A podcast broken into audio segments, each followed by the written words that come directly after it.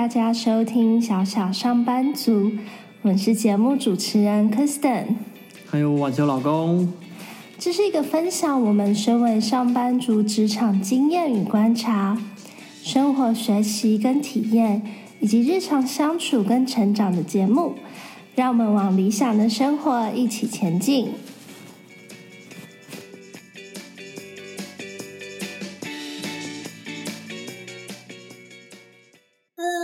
Kristen。嗨，我是晚秋老公。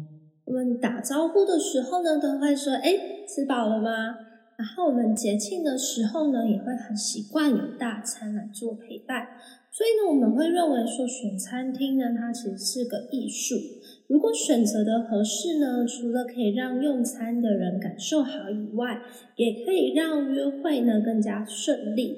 这边指的约会呢，不单只是交友或交往上面的约会，也包含跟朋友啊、亲戚或是客户等。所以这集呢，我们就整理了五大在选餐厅的时候要考量的点。嗯，听起来好像有点多，也有可能有时候真的没办法面面俱到，所以也需要找出聚餐或约会对象最在意的点是什么。嗯，第一点呢，就是地点。地点除了要考量交通的便利性，是否可以用大众运输到达，还是只能用计程车或私人运具。如果只能用计程车或私人运具到达，那友善度就会比较低。而且，如果今天是要喝酒的聚餐，去选择这样的地点，就会让看到的人马上兴致少一半。如果是大众运输不能到，但约晚餐的聚餐的话，就要做好有人迟到的心理准备，因为尖峰时刻会塞在路上。嗯，地点真的很重要。之前就有遇过朋友约晚餐的地点。结果距离捷运站很远，导致很多人呢都晚到，只有选地点的人准时到，因为晚餐的地点在他公司旁边。嗯，这就有点没有为大家着想的感觉。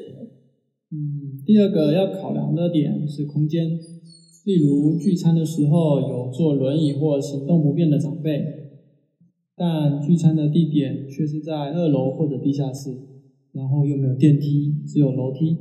这样子就还蛮不贴心的。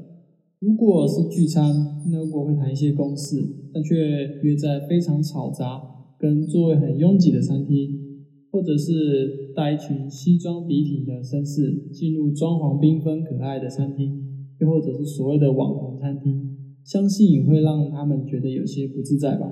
嗯，对啊，像我之前就有去过一间餐厅，就有看到妈妈因为。那间餐厅的设计啊，它有比较多的一个镜子，然后地板呢也有一些高低差的设计，造成他的小朋友跌倒，然后妈妈就在跟店员做争执。可是其实像这样的空间，在聚餐选择的时候，有比较多的小朋友呢，以嗯我来讲呢，就其实不会去考量它，觉得这样的空间并不是很适合。那再来呢，就是口味。那口味呢，其实是应该是最多人在意的一点。毕竟东西要好吃，大家才会愿意去花费嘛。那好吃这件事情呢，它本来就是很见仁见智的。所以，我们在这边要谈的口味，其实是指浓淡啊，或是说餐点类型的一些禁忌。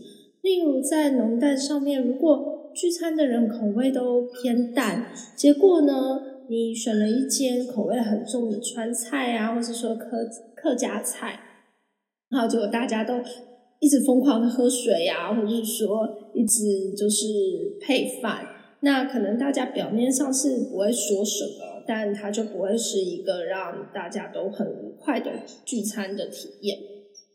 那餐点类型的禁忌呢，只是说如果有人对海鲜过敏。那你你选了一间海鲜餐厅，那可能对方到现场才发现自己怎么没有可以吃的东西，那这样的话就会其实，在呃这个用餐的过程中中就会有点尴尬，所以我们就会建议说，在选餐厅之前呢，其实应该询问一下，是不是有人对食物过敏，或是有一些呃食物上面的禁忌。那举例来说呢，像我之前在工作的一个。呃执行的一个技术参访专案上面呢，就有带领一组是从塔吉克跟吉尔吉斯来的公共运输公司的人来参访台湾的一个公共运输的系统。那我这边除了安排参访的行程以外呢，也有去安排住宿跟餐饮的一些地点。那在餐饮上呢，我们就需要去安排这个清真认证的餐厅，确定说没有这个猪肉制品的餐点。嗯，饮食禁忌蛮重要的，毕竟如果用餐到一半，有人因为食物过敏需要就医，那就是蛮让人手忙脚乱的。对呀。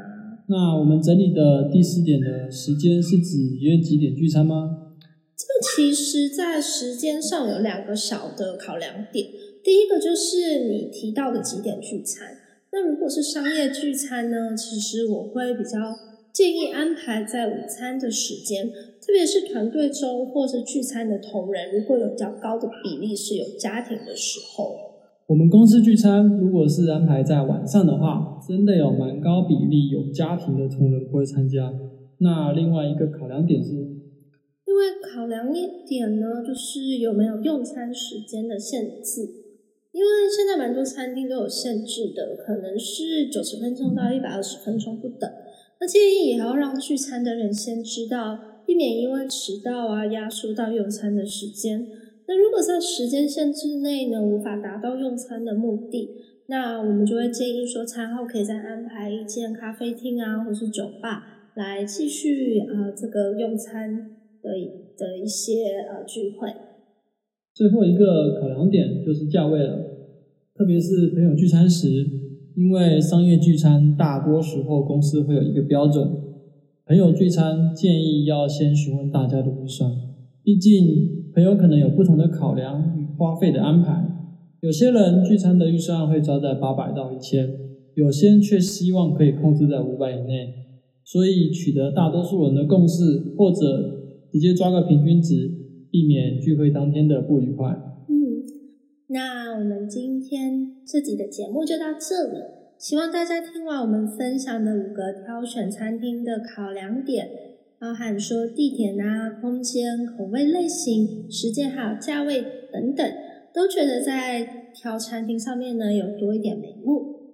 那我们下一集呢，想要来聊聊职场进修，到底要进修什么？有哪些进修的管道呢？下一集来分享我的经验。如果你喜欢我们的节目，邀请你订阅我们的节目，并且到 Apple Podcast 帮我们评分跟留下你的评论跟建议。如果有任何想要跟我们分享的职场生活跟自我成长的一些故事或是疑惑，也欢迎 IG 或是 email 给我们，期待跟你们有更多的一些交流跟互动。